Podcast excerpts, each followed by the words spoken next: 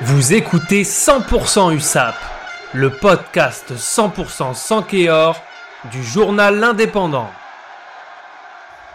Donc Damien, c'est c'est l'heure de la retraite C'est ça. C'est ça La retraite a sonné, ouais. ouais. Ouais. Ouais, ouais, bah, c'était une, une décision, un processus assez long à, à- à mettre en place, mais bon, voilà, aujourd'hui, euh, on le sent. On le sent quand, euh, quand c'est l'heure d'arrêter, et, et c'est sans, regret. Ouais.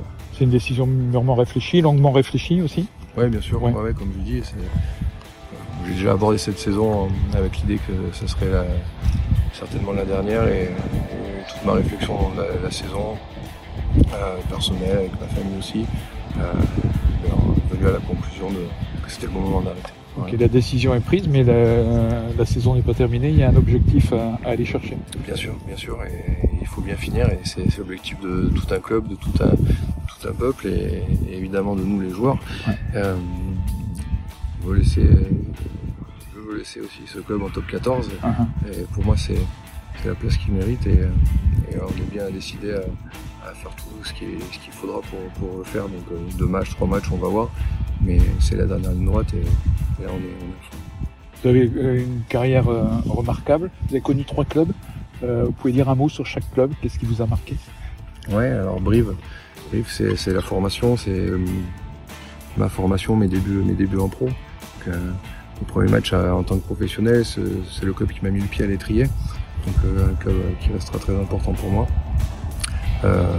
Perpignan, Perpignan qui m'a permis de, de- de progresser, de passer dans, une autre dimension et, avec tout ça, de gagner avec cette équipe en 2009 euh, le Brennus, euh, donc à 22 ans, c'était incroyable.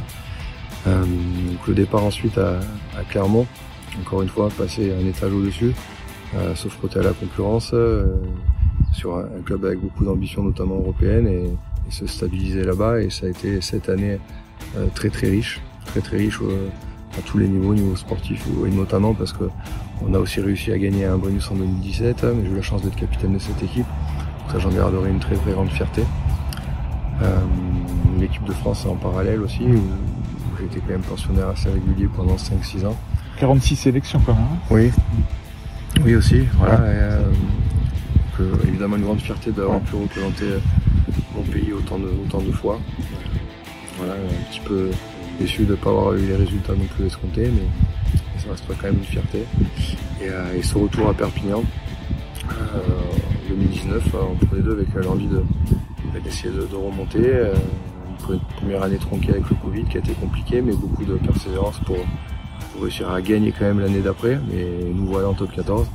Euh, pas forcément en bonne position, mais avec une, énorme envie d'y rester. Donc, voilà, j'ai envie de, de terminer le travail et de, de partir avec euh, ben, euh, non, la, La satisfaction La du devoir accompli, hein, c'est Ouais, la formule.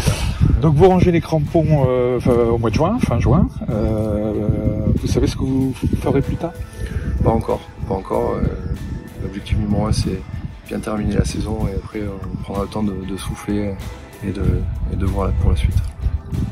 Retrouvez cette émission et toutes nos productions sur Radio Indep et en podcast sur l'indépendant.fr, nos réseaux sociaux et votre plateforme de streaming favorite.